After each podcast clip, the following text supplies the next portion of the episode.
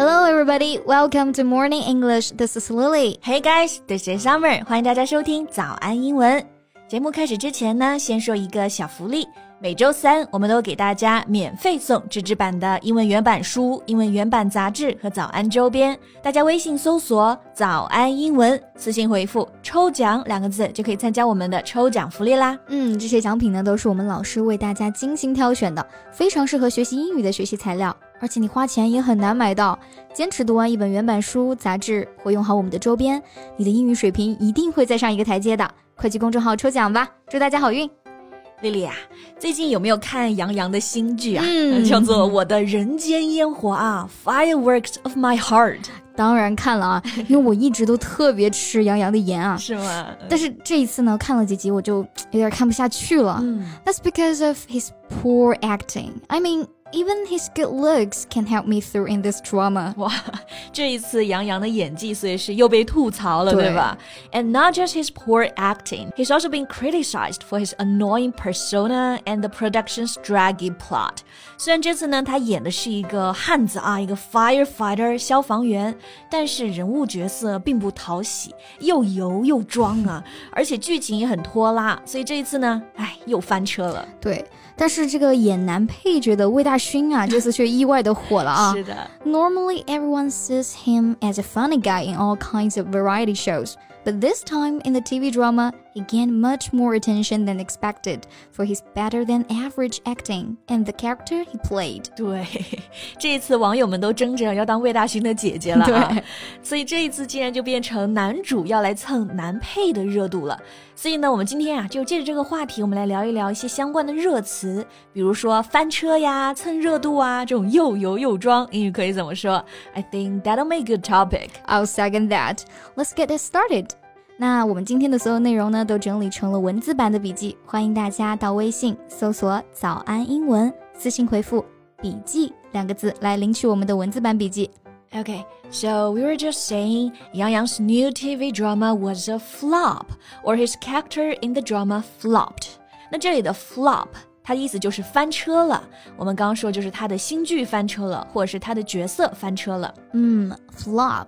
F L O P, meaning something that is not successful，可以做一个名词啊，His TV drama was a flop。嗯，也可以做一个动词，His character or his performance flopped。对，那如果相反啊，这部剧火了，反义词呢，我们就用 hit，H I T hit。So a movie or TV show is either a hit or a flop。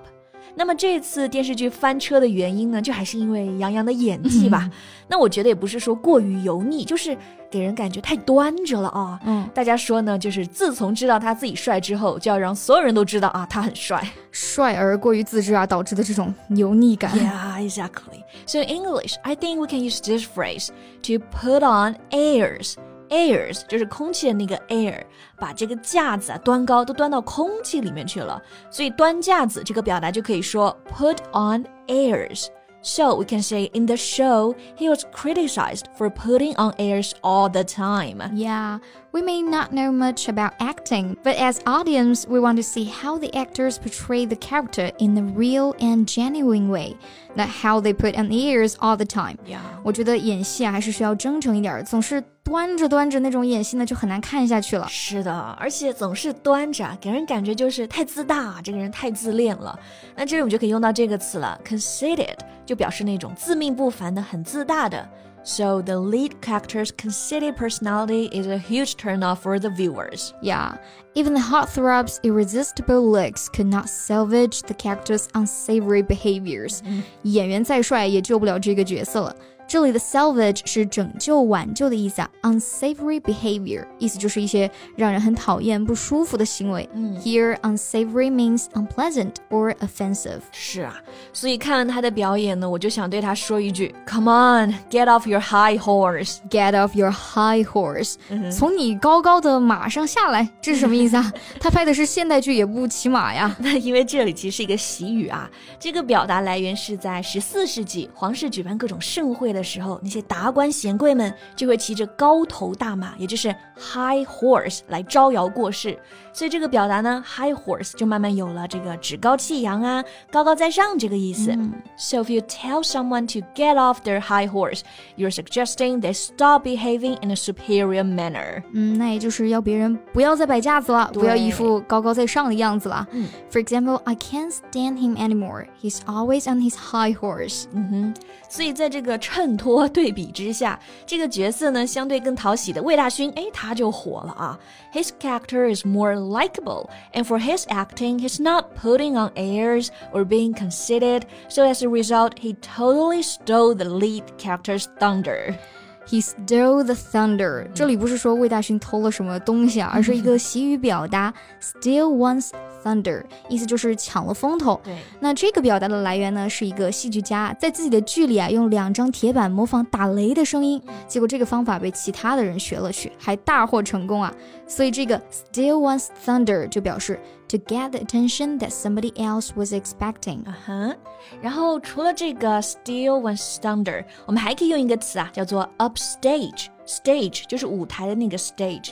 这个词的用法一开始也是源于舞台剧，就是一个演员走上台，go up the stage，那就会吸引观众的目光嘛，其他演员就都会被抢戏。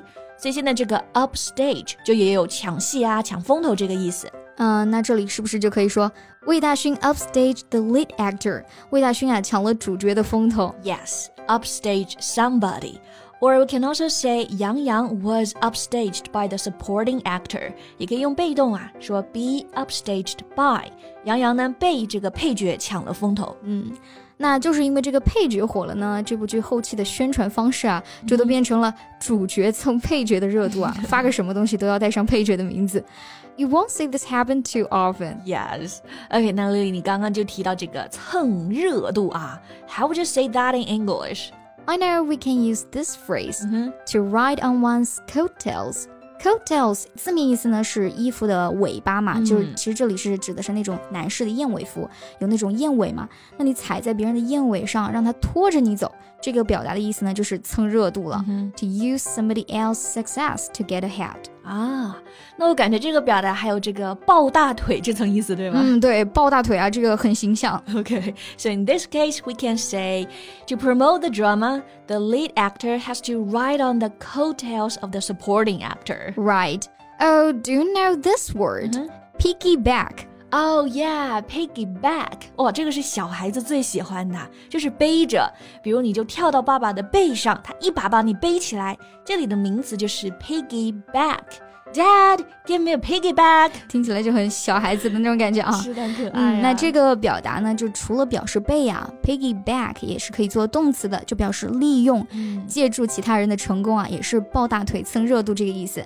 And the phrase is to piggyback on somebody. Mm-hmm. So we can say the role that Wei Daxun played is so popular that the lead actor had to piggyback on him. Okay, got it. OK，所以现在你看这个男主被群嘲，小配角逆袭啊，也是给这些流量明星们一个提醒吧。你只靠耍帅啊，是会被配角碾压的。你认真打磨出这个好的角色和作品呢，才会真正被大家认可。是的，那接下来这个压力啊，就给到各位游王们了。那不知道大家有没有看这部剧啊？对男主的演技呢，有没有什么想说的？也可以分享到评论区。And that's all the time we have for today. 那最后再提醒大家一下，我们今天的所有内容也都整理好了文字版的笔记，欢迎大家到微信搜索“早安英文”，私信回复“笔记”两个字来领取我们的文字版笔记。Thank you so much for listening. This is Lily. This is Summer. See you next time. Bye. This podcast is from Morning English. 学口语就来早安英文。